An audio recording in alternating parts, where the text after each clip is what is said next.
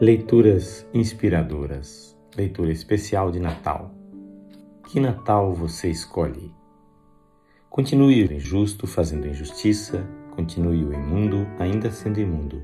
O justo continue na prática da justiça e o santo continue a santificar-se. Eis que venho sem demora, e comigo está o galardão que tenho para retribuir a cada um segundo as suas obras. Eu sou o Alfa e o Ômega o primeiro e o último, o princípio e o fim.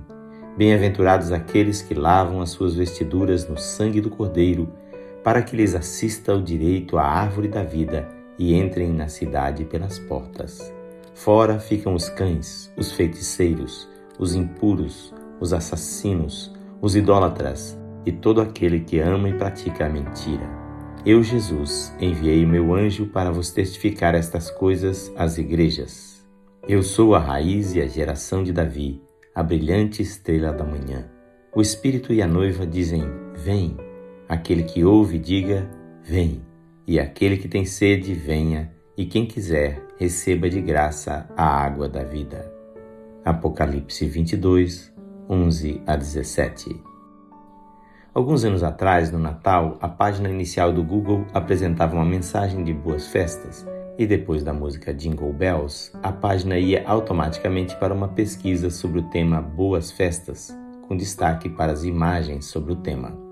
Por curiosidade, fui ver as imagens e entre centenas de imagens alusivas a boas festas, não encontrei nenhuma sobre o nascimento de Jesus ou com alguma cena bíblica. A maior parte mostrava papais noéis, guirlandas de flores, árvores natalinas, velas, neve e luzes, etc. Havia até algumas mulheres seminuas com gorrinhos de Papai Noel, outras imagens com cãezinhos e gatinhos e até uma imagem de um Papai Noel embriagado, caído no chão com uma garrafa de uísque. Mas nada de Jesus, nada de Deus.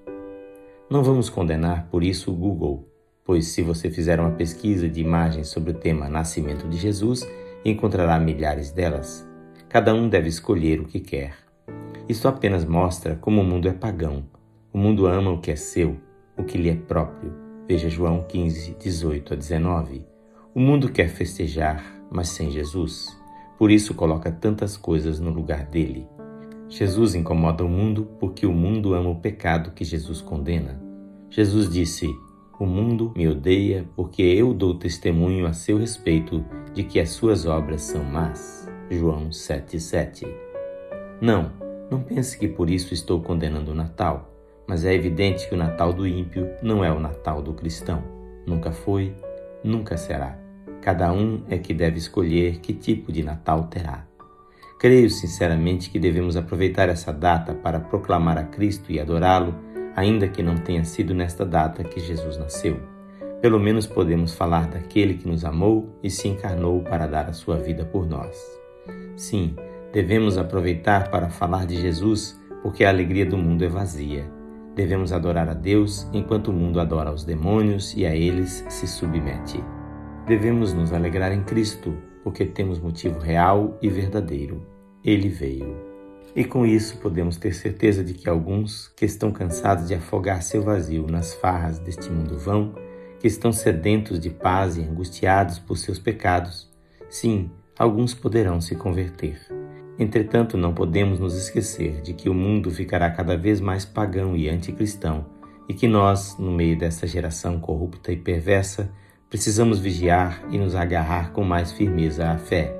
Assim, o Natal cristão é justamente a proclamação de que o justo veio e deu sua vida pelos perdidos, e de que aqueles que o receberam, tendo escapado da condenação e da corrupção que há no mundo, conforme 2 Pedro 1,4, reinarão com ele para sempre num reino onde haverá verdadeira justiça e paz.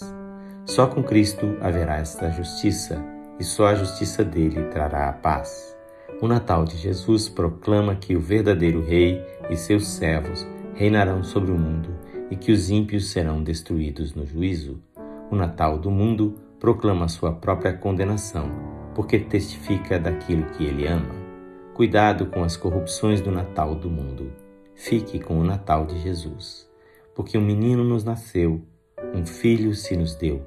O governo está sobre os seus ombros e o seu nome será maravilhoso conselheiro, Deus forte, Pai da eternidade, príncipe da paz. Isaías 9:6. O sétimo anjo tocou a trombeta e houve no céu grandes vozes dizendo: O reino do mundo se tornou de nosso Senhor e do seu Cristo, e ele reinará pelos séculos dos séculos. Apocalipse 11:15. Que Natal você escolhe? O texto desta leitura é de autoria deste seu amigo, pastor Edson Grando. Que o Senhor Jesus lhe conceda um Natal abençoado.